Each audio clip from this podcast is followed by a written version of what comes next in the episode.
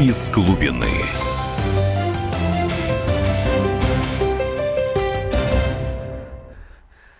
Добрый вечер. В эфире программа «Из глубины». В студии Егор Холмогоров, политолог и публицист. Здравствуйте. И спецкор комсомольской правды, военкор Дмитрий Стешин. Мы пытаемся осмыслить через историю события сегодняшнего дня. И вот э, на носу в ближайшую неделю у нас э, праздник э, 1 мая, потом сразу же без перехода практически 9 мая. Вот остановимся на 1 мая. Что это такое? Что мы справляем?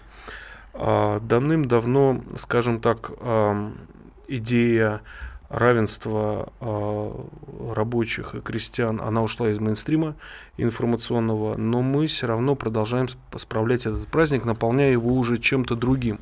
1 мая за историю человечества случилось множество событий. Я отобрал самое интересное, например, которое подходит к сегодняшнему дню. 1 а, мая, например, войска Петра I взяли крепость Ниншанс и окончательно открыли России а, окно в Европу и выход к Балтике. К вечеру 1 мая Семеновские Преображенские полки заняли эту шведскую крепость, которую обороняли 600 человек. А, красный, к 1 мая стыкуется праздник Красная Горка. Это праздник, имеющий корни, наверное, в язычестве, в родноверии. Это день, когда протаивали э, большие прогалины на буграх и холмах, их можно было уже начинать пахать, потому что в эти дни, как бы, эти дни кормят целый год. А, и Красную Горку еще называют антипасхой, потому что она двигается вместе с Пасхой, она справляется ровно через неделю. Вот хочется узнать мнение Егора Станиславовича. Вообще, есть какое-то наполнение сейчас у этого праздника, и где его корни? Ну, давайте все-таки э, вспомним для начала о том, с чего все началось. То, собственно, откуда взялась традиция праздновать 1 мая. А в 1886 году а, в Чикаго, вообще как бы на севере Америки, была большая забастовка. Рабочие uh-huh. требовали 8-часового рабочего дня. Как вы, наверное, знаете, в 19 веке 8-часовой рабочий день был не нормой, как сейчас, а Вознаграждение. Ну, в общем-то, мечтой, мечтой. Мечтой рабочих, которые работали по 11-12 часов в день. Их страшно штрафовали, к ним, э, в общем, достаточно скверно относились даже в Америке. При том, что, в общем, в Америке считалось, что как бы лучшие условия для труда в мире. Тем не менее, американским рабочим очень не нравилось все. Особенно а, в Чикаго, где собралось большое количество немцев Угу. Вообще, а пионерами рабочего движения во всем мире, в частности в США, были немцы. Вообще, Америка же, как Соединенные Штаты, север Соединенных Штатов, это преимущественно немецкая территория. Мы так по привычке думаем, что это англосаксы. На самом угу. деле ядро вот этого белого населения, вот этих вот трампистов, включая его самого, кстати, а это, бы, это потомки немцев. Так вот, в ходе этих забастовок, как часто тогда бывало, как бы привозили штрикбрехеров, которые готовы были работать вместо бастующих, а рабочие на них пытались нападать, полиция, соответственно, по ним стреляла, и в ходе этих столкновений погибли несколько человек. И в память об этих погибших 4 мая 1886 года в Чикаго на площади Хеймаркет а, собралась, а, собрался митинг он угу. как бы шел достаточно вяло, подошел уже как бы практически к концу. Все думали, что сейчас мирно разобью, разойдутся, но тут полиция начала вытеснять а, толпу с площади. Это, собственно, самая угу. частая ошибка, которую делают правоохранительные органы и которые очень часто, что называется, Януковичу она стоила власти что когда... Или в Египте Мубарак отключил интернет по всей стране, и все интернет-тролли вышли на улицы. Совершенно верно. То есть вот э, ты видел, что называется, собственными глазами, как это бывает. Ну вот там была совершена такая же ошибка, а дальше произошла провокация. Провокация, э, которая не раскрыта на самом деле до сих пор. Угу. А кто-то кинул в полицию бомбу. И возникла как бы до сих пор дебатируются две точки зрения. Скажем так, левые красные анархисты считают, что это был полицейский провокатор, а, соответственно, как бы противники левых и сторонники полиции считают, что бомбу действительно кинули анархисты. Ну, в результате началась дикая давка, началась стрельба. В этой стрельбе полиция полила в кого подряд, э, в том числе э, э, в других полицейских. Там довольно много погибло от дружественного огня полицейских. И в результате это все вошло в историю как бойня на Хеймаркет. Что началось дальше?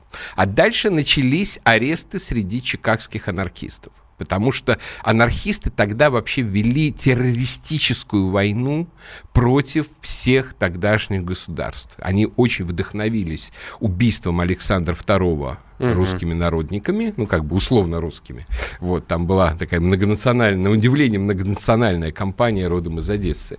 Вот, но а, а, после этого по Европе, по Америке покатился целый вал убийств, которые не закончились уже только в начале 20 века. Убили президента США, премьер-министра Испании, австрийскую императрицу и много-много кого, французского президента и так далее. И вот на самом деле происходило следующее.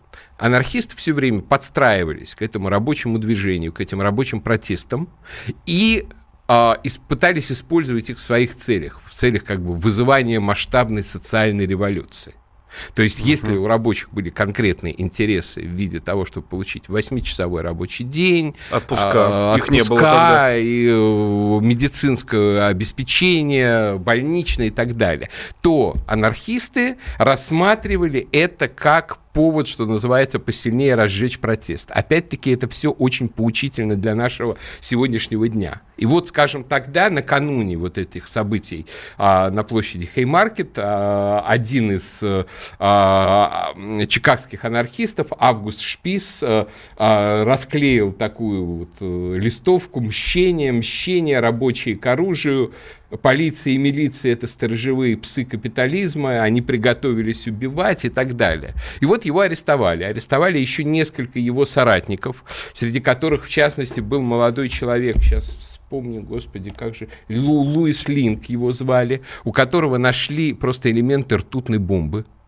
Угу. И э, их, разумеется, начали судить, обвиняя как бы либо в непосредственной причастности к этой бойне, а, либо в том, что они ее подстрекали. Но, разумеется, этот процесс, он тоже превратился, как часто это бывает, э, особенно э, как бы у левых многократно это получалось, проворачивать этот трюк, что вот процесс над людьми, совершившими уголовное преступление, превратился в такое публичное политическое судилище. Они там поливали обличали капитализм, они говорили о том, что как бы все рабочие мира однажды как бы услышат их гром, грозное молчание и так далее. То есть, в общем, это получилось такое как бы позорное судилище, в ходе которого прогрессивная публика проклинала палачей и сатрапов, которые э, судят ни в чем не повинных людей. Хотя вот тот самый э, Линк, который был пойман с бомбой, он, скажем, покончил накануне смертной казни с собой, и многие как бы до сих пор считается, что это некоторым образом было признание вины, собственно, что действительно эту бомбу собрал он. Но так или иначе, четверых, если я не ошибаюсь, повесили. И с тех пор, соответственно, все прогрессивные силы Европы и Америки считали их мучениками, а тем более, что в самой Америке, скажем, в самом Чикаго пришел на, через несколько лет прогрессивный губернатор, помиловал тех, кого э, не приговорили к смерти, и извинился перед ними, реабилитировал и свалил все на полицию. Но сейчас как бы авторы обычно считают, что как раз это помилование было не совсем законным, потому что оно перешло э, на оно было продиктовано политическими причинами. Губернатор просто боролся за власть с местной полицией. Но так или иначе, вот эти мученики Хеймаркета, эти анархисты, они стали таким символом международного рабочего движения. Эта чикагская бойня превратилась как бы в расстрел рабочих полиции, вот из вот той провокации, о которой я говорил.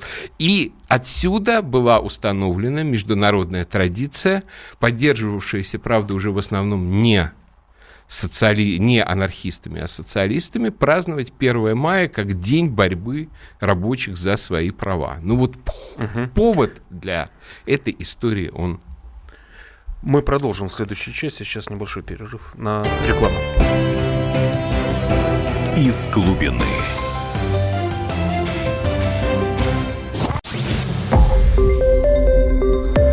Радио «Комсомольская правда». Более сотни городов вещания и многомиллионная аудитория. Челябинск 95 и 3 FM. Эм. Керчь 103 и 6 FM. Эм. Красноярск 107 и 1 FM. Эм. Москва 97 и 2 FM. Слушаем всей страной. из глубины.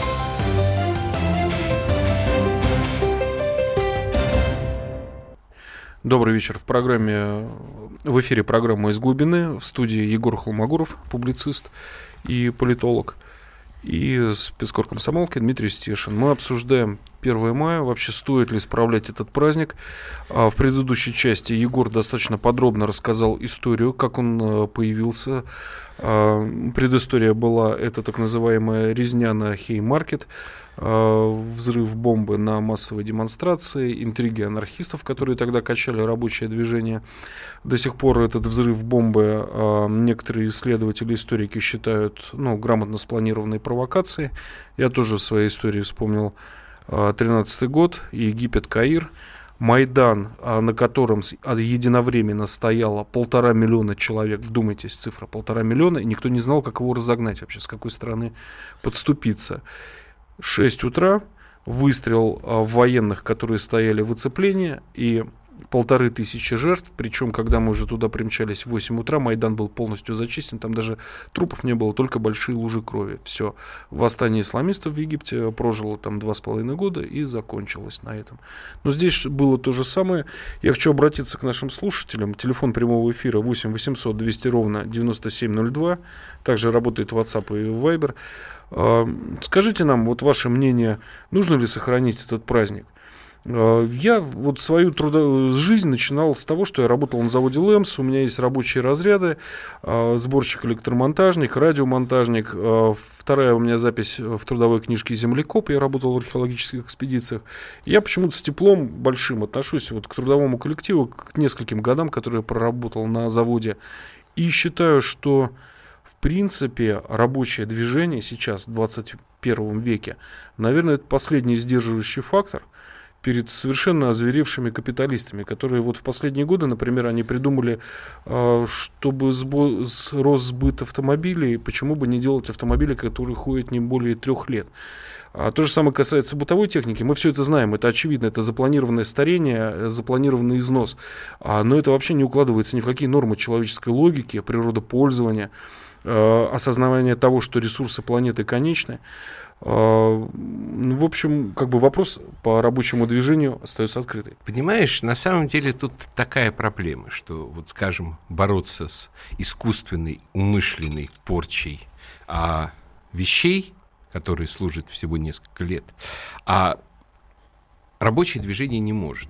Это скорее должно делать движение потребителей. А вот порча этих вещей, она некоторым образом является результатом рабочего движения. Я, ну, не буду, при этом я ни в коем случае не скажу, что рабочее движение это плохо, но просто чтобы мы понимали экономическую логику.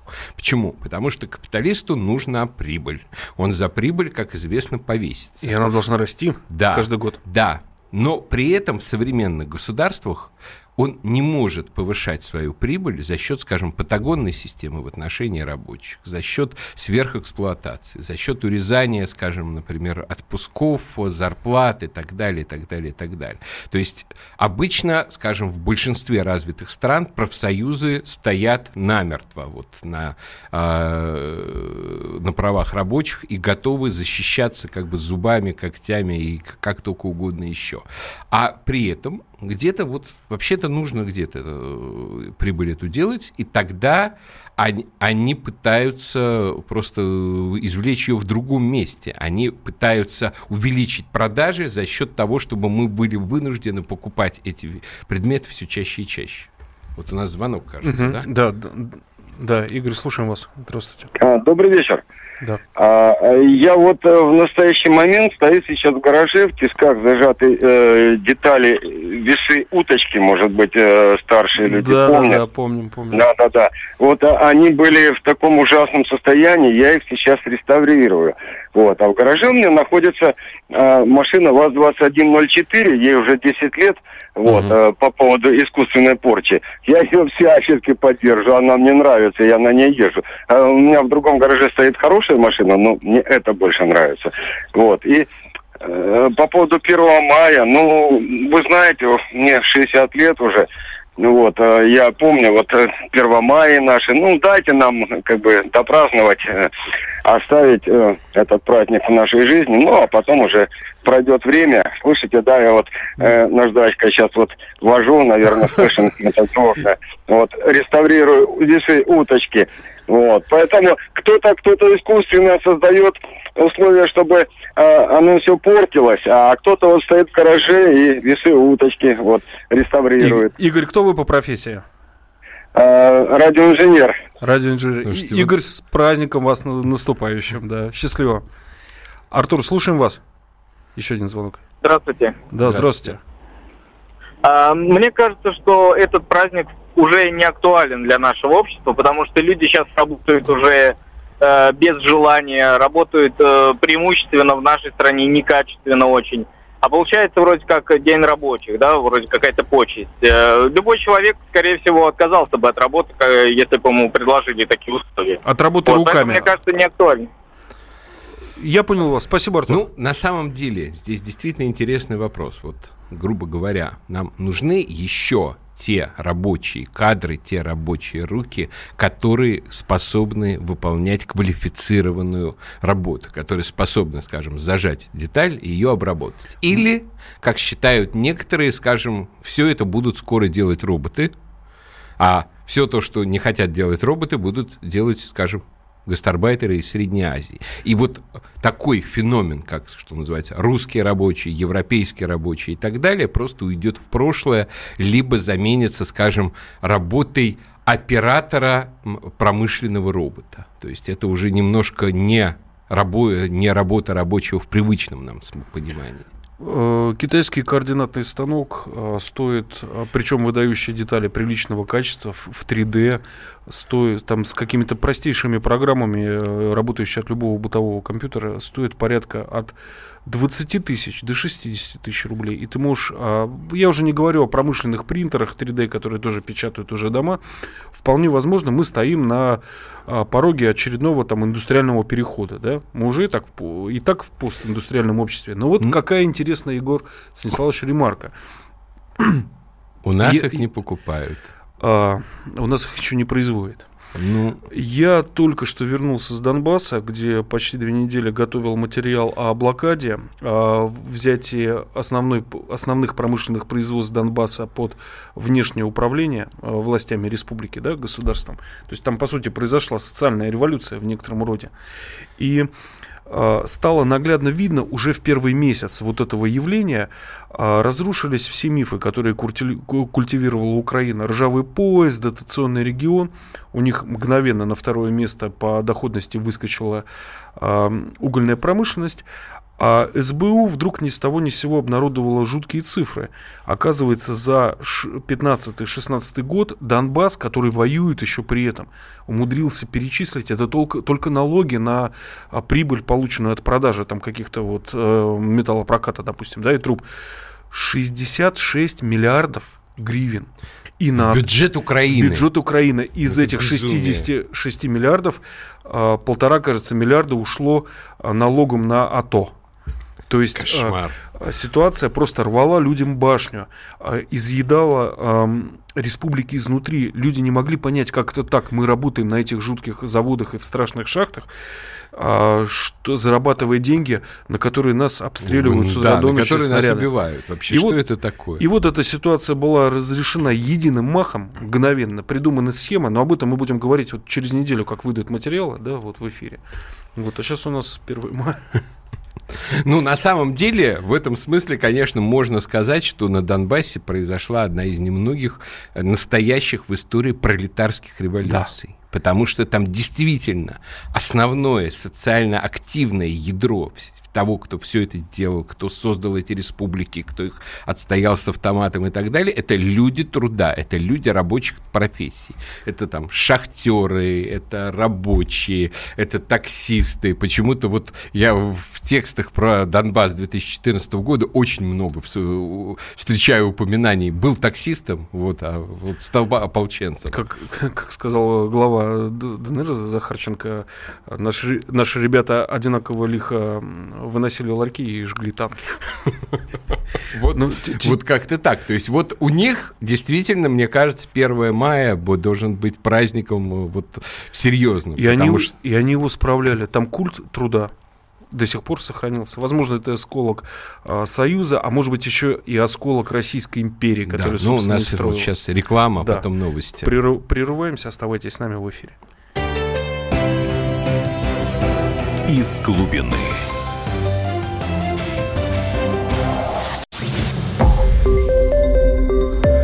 Радио «Комсомольская правда». Более сотни городов вещания и многомиллионная аудитория. Ставрополь 105 и 7 FM. Эм. Севастополь 107 и 7 FM. Эм. Калининград 107 и 2 FM. Эм. Москва 97 и 2 FM. Слушаем всей страной. из глубины.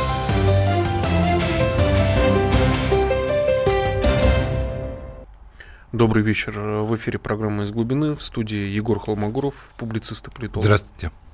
И спецкор комсомолки Дмитрий Стешин. Мы обсуждали, нужен ли нам сейчас такой праздник, как э, День 1 мая, День труда и День весны. Ну, в, мне кажется, нужен. Да, праздником жизнь не испортишь. Вот, и э, плавно мы переходим от э, 1 мая к теме, которая сходная, она стыкуется. Это, как всегда, весной у нас происходит, а возникает общественная дискуссия, нужно ли убрать Владимира Ильича Ленина из мавзолея на Красной площади. Тем более мавзолей в, в последние годы драпируется стыдливо я пытался смоделировать ситуацию. Мне на самом деле очень хотелось бы спросить об этом Владимира Ильича. А как бы он хотел быть вот после смерти? И я больше чем уверен, что, скорее всего, он хотел бы лежать на Волковском кладбище вместе со своей матерью, ну, рядом это известно, с своими близкими. Что он хотел именно так. А, вообще, я знаю, как бы я заметил, что люди обычно забывают, откуда взялась эта история с мавзолеем. Расскажите, вы, а, собственно, какая совершенно бессмысленная для сегодняшнего дня вещь лежит в его основе. То есть вначале все было довольно просто и прозрачно, что страна большая, сообщения, в том числе усилиями Владимира Ильича, разрушены после гражданской войны, а их еще восстановить не успели, и, соответственно, пролетарии из далекой Чукотки не успели приехать попрощаться с а, вождем мирового пролетариата и председателем Совнаркома. Это как бы старая была традиция, когда царей хоронили, а их тоже тоже очень подолгу держали в Зимнем дворце, угу. чтобы все представители самых далеких окраин империи могли попрощаться с государем. Здесь никакой принципиальной разницы со строительством этого первого мавзолея для прощания с вот этой монархической традицией, в общем, не было, даже до удивления. А потом, собственно, когда превратили это временное явление в постоянное, в основе была безумная идеология одного из ближайших ленинских соратников – Александра Богданова, такого как бы демонического гения большевизма. Это он который... занимался переливанием крови? Да, да, да. Он был идеологический вампир. Он считал, что э, он ставил опыты по омоложению. У него был специальный институт переливания крови. И он практиковал это переливание крови от молодых большевиков к старым, с тем, чтобы mm. молодые большевики, старые большевики омолаживались и, соответственно, дольше могли служить партии, а молодые большевики через эту старческую умудренную революцию кровь становились тоже мудрее и более стойкими борцами. Он, собственно, в итоге после одного из этих экспериментов и умер. И Богданов верил в то, что он такими вот своими как бы странными э, манипуляциями приближает момент открытия научного способа воскрешать мертвых. И, собственно, никогда не надо забывать, что вот эта идея держать Ленина в мавзолее, мумифицировать тело и так далее, это прежде всего вдохновлялась идеей Богданова, а вот еще чуть-чуть, и мы, может быть, сможем Ильича как-нибудь воскресить. А он, наверное, космист был, да? Ну, близко к этому у него была такая своя теория, империоманизм, которую Ленин страшно сам разругал в знаменитой его книжке, которая считалась в советские времена классикой ленинской философии, материализм и империокритицизм. То есть они периодически ругались, конфликтовали и так далее, но при этом, по сути, Богданов был одним из самых близких к Ленину людей, но э, Владимир Ильич был просто человеком другого склада, он был такой вот э, психологически, это был абсолютный буржуа, такой Робеспьер. Uh-huh а человек совершенно чуждый всяких футуристических фантазий, ему не нравился Маяковский, ему не нравился вот этот богдановский пролеткульт, он не понимал Калантай с этой ее идеей свободных сексуальных связей и так далее. Он в жизни это был такой классический, даже скучноватый французский буржуа, единственное, что бешеный атеист. То есть его ненависть к религии действительно вот в ней было что-то патологическое. И понятное дело, что если бы ему сказали, что, знаете, ваш, ваше тело положит типа как мощи или как египетскую мумию, он просто в, он, он был бы в ярости, потому что это не соответствовало просто основам его мировоззрения, которое было ультраматериалистическим, я бы сказал, даже почти вульгарным материалистическим. Угу. И, соответственно, вот э, такая вот символизация его тела, да еще и с какими-то странными проектами воскрешения, в которые он, конечно, бы не, не верил и не поверил бы. А это бы просто вызвало бы полное, полнейшее его неприятие, то есть он бы ругался бы а, последними словами, как он обычно и ругался там на Иудушку Троцкого и прочих. То есть ему достаточно было, что он остался бы в мыслях, в своих книгах, да, в трудах, и да, все. Ну, как, как бы я вообще... Дело в том, что Ленин был фанатик фанатик вот настоящий, вот как бы вот настоящего типа, он верил в революцию, он верил а, в политическое торжество своих идей, и в этом смысле он был не, человеком не озабоченным совершенно местом в истории. Скажем, если э, Адольф Гитлер – это человек, который с младенчества фактически думал о своем месте в истории и где бы ему разместиться, то Ленина эта задача не интересовала. Его интересовала победа дела. Вот он как угу. вырос на романе Чернышевского «Что делать?», и вот его интересовала победа его дела и разрушение того, что он ненавидел. То есть при этом важно, что он был действительно великим разрушителем. Он реально вот как бы ненавидел царскую Россию, ненавидел православие как религию, ненавидел старый русский уклад и стремился все это разрушить. Но как бы вот мавзолей в его нынешнем виде, он никак в его проекты, в его представление о будущем не укладывался. То есть это и против православия и против здравого смысла, это и против личности Ленина. Тут э, такой вопрос э, пришел через WhatsApp от наших слушателей. Почему родственники Ленина э, через суд его не захоронят и никому не будет никаких вопросов? Так решили родственники и точка. А вот, Егор, вот такой вопрос, может быть, он даже там отдает какой-то конспирологии в своей основе. А, а почему? А кому нужно? Держать а, мавзолей до сих пор на Красной площади. Если в 91 году мы сменили уклад, вообще страну, строй, там, базисы, надстройку. А ну, почему как я понимаю, э, до какого-то момента просто был страх. То есть у меня было ощущение, что его закроют в 95 году.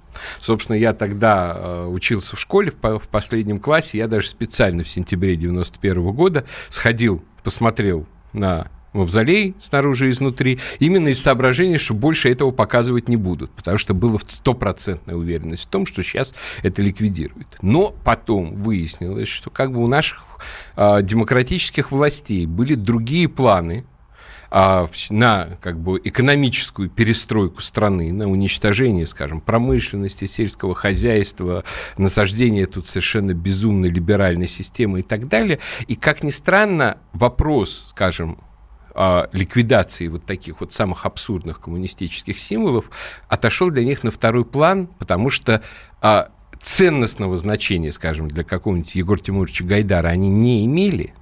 А при этом как бы, ну, это красная тряпка для достаточно сильных тогда коммунистов. Собственно, а, Зюганов до сих пор очень сильно переживает, говорят, у него сегодня просто реально вот истерика была в Думе, что вот вы подкапываетесь под государство, вот мавзолей — это основа нашей государственности и так далее.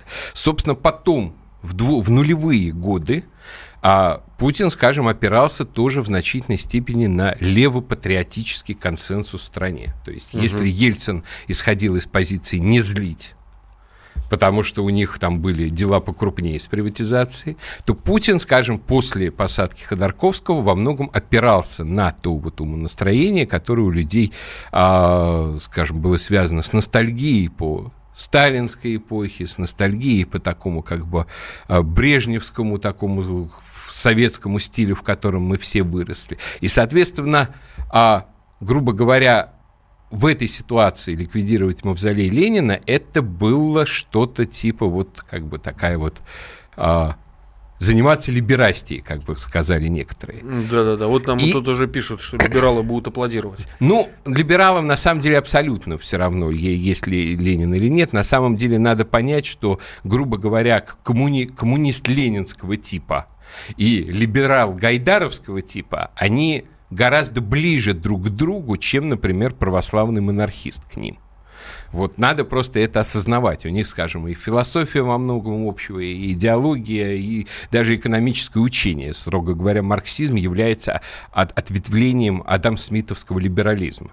Вот. Так вот, и только вот сейчас, вот у нас последние где-то, наверное, лет 6-8, и общество стало до некоторой степени белеть, и Путин, в общем, стал до некоторой степени и проветь, и белеть. Вспомним, скажем, как он цитировал Ивана Ильина, да, да, участие да. в перезахоронении Деникина. То есть, грубо говоря, вот эта доминанта, связанная с исторической Россией, она стала более важной для нашего общества, и тогда, наконец-то, этот вопрос, а зачем, собственно, нужен этот мавзолей, что он для нас символизирует, ну, если не говорить каких-то глупостей, типа, вот, это наша история, ну, понимаете, это наша история, можно сказать, про что угодно. Вот мне почему-то кажется, что если бы Владимир Владимирович а, проводил бы в последний путь одного из руководителей нашего государства, да, история линейная, но не вырезать этот кусок, никуда его не деть. И на этом бы просто дискуссия бы закрылась. Да. Я не верю в восстание коммунистов, которые в 91 году не пролили за СССР ни одной капли крови. И в 96-м выпустили победу из своих рук. Вот. О чем и речь? То есть на самом нет, на самом деле, если бы я, скажем, я бы был бы лидером коммунистов, я бы в какой-то момент сам бы взялся за вот идею с этим переносом, и как бы не можешь предотвратить, а рано или поздно это произойдет, возглавь. И устроил бы там из этого переноса и погребения там, в Петербурге на Волковском кладбище там а, мощную демонстрацию с красными достойно флагами, проводить, достойно. устроили бы точку, да. тем более, что, как понимаете, в общем, как место каких-нибудь коммунистических мероприятий на сегодняшний момент а кладбище в Петербурге гораздо удобнее, чем режимный объект Красная площадь э, в центре Москвы, который постоянно перекрыта ФСО. Вот. То есть потребовать, скажем, действительно его погребения как главы правительства, а формально наше правительство до сих пор, к несчастью, наследует вот этому ленинскому совнаркому, а, как бы со всеми полагающимися почестями. То есть в этом смысле, на мой взгляд, они как раз упускают возможность через вот некий акт а, с переносом Ленина актуализировать себя немножко, то есть на, на, на их бы месте я бы тихо бы эту идею, наоборот, поддерживал. Говорил бы, давайте, давайте, давайте. Мы, конечно, будем протестовать, но по сути давайте. Вот. Но вот у нас, к сожалению, в этом смысле, конечно, коммунисты, они, в общем, гоняются за такими немножко формальными как бы, символами. Ну, в общем, можно признать, что и в этом году тоже, по-видимому, с Владимиром ничего, ничего ну, не, традиционное не, не захоронение Ленина, Тради... еже, ежевесеннее. Да, вот. это ну, ст- стало нашей хорошей традицией. Ну, сейчас рекла- рекламу, после рекламы оставайтесь с нами, мы вернемся. Из глубины.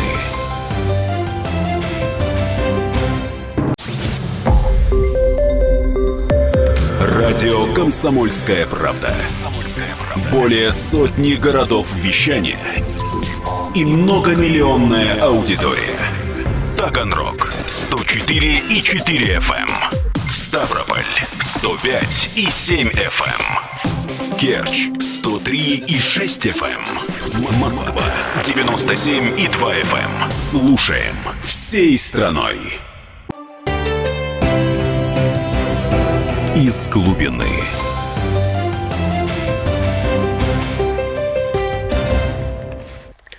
Добрый вечер. Последняя часть нашей программы из глубины. Э, в эфирной студии Егор Холмогоров, политолог и публицист. И э, спецкор комсомолки Дмитрий Стешин. Э, мы затронем тему, о которой говорят сегодня все. Это очередной теракт в Хабаровске, нападение на приемную ФСБ. Человек странных взглядов, который был крайне правым националистом, потом принял ислам и начал действовать, да, вот. Буквально на днях э, вышло эксклюзивное интервью Рамзана Кадырова. Это человека, у которого на подведомственной его территории терроризма ну, практически нет. А если уж сравнивать с тем, что было, а поверьте, я был в Чечне, не знаю, наверное, полсотни раз там с начала двухтысячных. Я видел, что там творилось и во что превратилась республика сейчас. Там мел, отдельные мелкие эксцессы, там, которые случаются, они вообще не заслуживают никакого внимания. Давайте послушаем включение Рамзана Ахматовича в эфир. Если сын или брат стал на путь терроризма, если семья им помогает, сидят дома, получают безработные, пенсии, пособия, работая у себя, живя дома, прикрывая своего сына или брата, помогая им финансово убивать нас, таких людей мы будем выселять. Зачем мы будем их кормить, финансировать, обеспечивать, если они помогают убивать нас? Это соучастники терроризма. И таких людей у нас не будут жить. Ну, как-то вот так. А у нас, э, у нас, у нас прекрасно осознавая, откуда идет э, эта угроза, откуда идут идеи, которые могут быть э, весьма благочестивые, нейтральные, да, а, но в итоге на их почве все равно вылезает религиозный экстремизм самых крайних форм. А мы достаточно успешно борем его в Сирии. Я сам видел это своими глазами. Мы Сирию спасли в 2015 году. Это действительно было светское государство. Мы его спасли от ИГИЛа. Но что-то мы, кажется, вот проигрываем у себя дома. В Петербурге. Как-то вот в Петербурге мы не выигрываем. Не пока, выигрываем. По, крайней, по крайней мере. То есть, во всяком случае, это странная ситуация, когда явно непонятный человек получил гражданство России, будучи родом из Киргизии, выезжал, а в то время как огромное количество, скажем, людей с Украины, из Прибалтики, русских людей не могут его получить. Сейчас, я боюсь, к этому прибавятся еще и люди в Казахстане, потому что, судя по вот этой безумной затее с латинизацией алфавита... Вектор а, понятен а, движения, да, век, да? Что там будет происходить, в общем, понятно теперь уже. Вот, но при этом, как бы, мало того, насколько я понимаю, он выезжал в Сирию то есть в, Сирию, в Турцию. Да, то есть... никакого труда сгонять в Сирию у человека нет. Я так думаю, что дырка в Турции на границе в Ирхайнле еще открыта. То есть, соответственно, возникает вопрос, то есть вот почему до такой степени, в общем, засветившегося персонажа а я бы, например, бы просто на автомате бы проверял бы всех людей, которых можно хотя бы в теории заподозрить в принадлежности, соответственно, к каким-то экстремистским исламским течениям, в случае, если они выезжали в Турцию. То есть, конечно, у нас в Турцию большой турпоток, хотя вот за последнее время его стало гораздо меньше. Но а, я думаю, что вычленить в этом турпотоке тех, кого мы можем заподозрить, несложно. То есть какую-нибудь эту дурочку а, Варвару Караулову, которая, конечно, все-таки вряд ли бы взорвалась в Москве бы. Может быть, она бы там бы, была бы джихад женой, но я думаю, что а, шахиткой она бы в московском метро бы не стала. Тем не менее, ее арестовали, закатали, и, в общем, я согласен, что правильно закатали. Но почему этот ходил на свободе? Вот, ну, Дима, Егор, понимаешь, это более риторический вопрос. Егор, ну, ну почему я сегодня вот иду а, у метро Дмитровская, и мне навстречу идет товарищ с, храби, с характерной вахабитской бороденкой без усов, в специально подшитых, укороченных, коротеньких джинсиках, вот как они носят короткие джинсы, не подвороты хипстерские, а вот именно короткие. И сто процентов у него и трусов там не было, да, как положено. Вот. И вот он идет спокойно куда-то днем по своим делам, он не вкалывает на производстве. Вот. Скорее всего, он шел там, э, ехал с проспекта Мира там, с пятничной молитвы, или не знаю откуда, из, из какого какого-то молельного дома, который вот у нас в контейнерах на всех крупных рынках и на садоводе, и на кладбищах, в любых промзонах, они есть, эти подпольные мечети, сотни. Вот. И в этой среде вырастает то, с чем мы боремся в Сирии, и я не знаю, хватит ли нам сил побороть это дома, и как. Ну, во всяком случае, тут понятно одно. Понятно то, что с точ...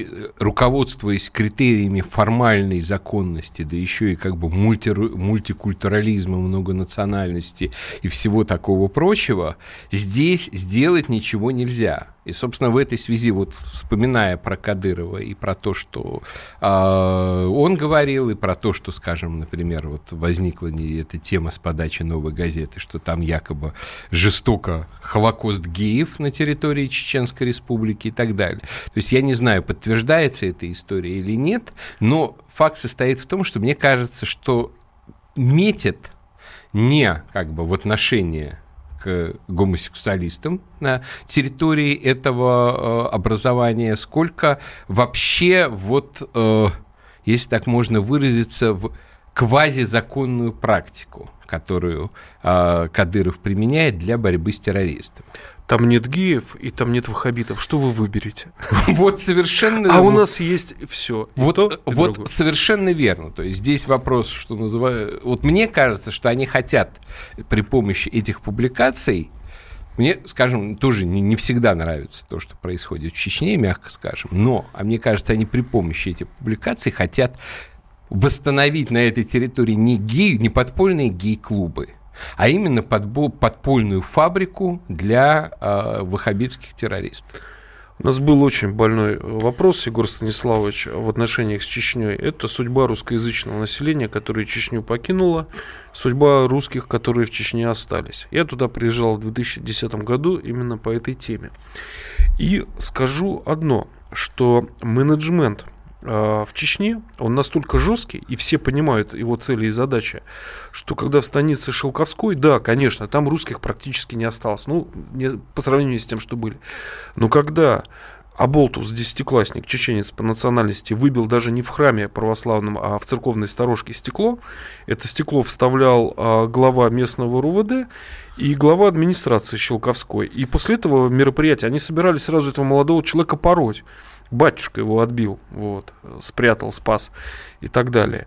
Вот это отношение к русским. И а, то, что Рамзан Ахматович, это не популизм, дает свой телефон а, приехавшей в Чечню учительнице или врачу, чтобы он мог позвонить в любой момент, если там кто-то посмеет его обидеть или тоже а, как бы еще одна деталь. Когда с 2008 года нас стали в Чечне, я не получалось так, что несколько раз приезжал на Пасху и ходил, разумеется, на службу. Вот чисто из принципа ходил в Грозном, православный храм на службу.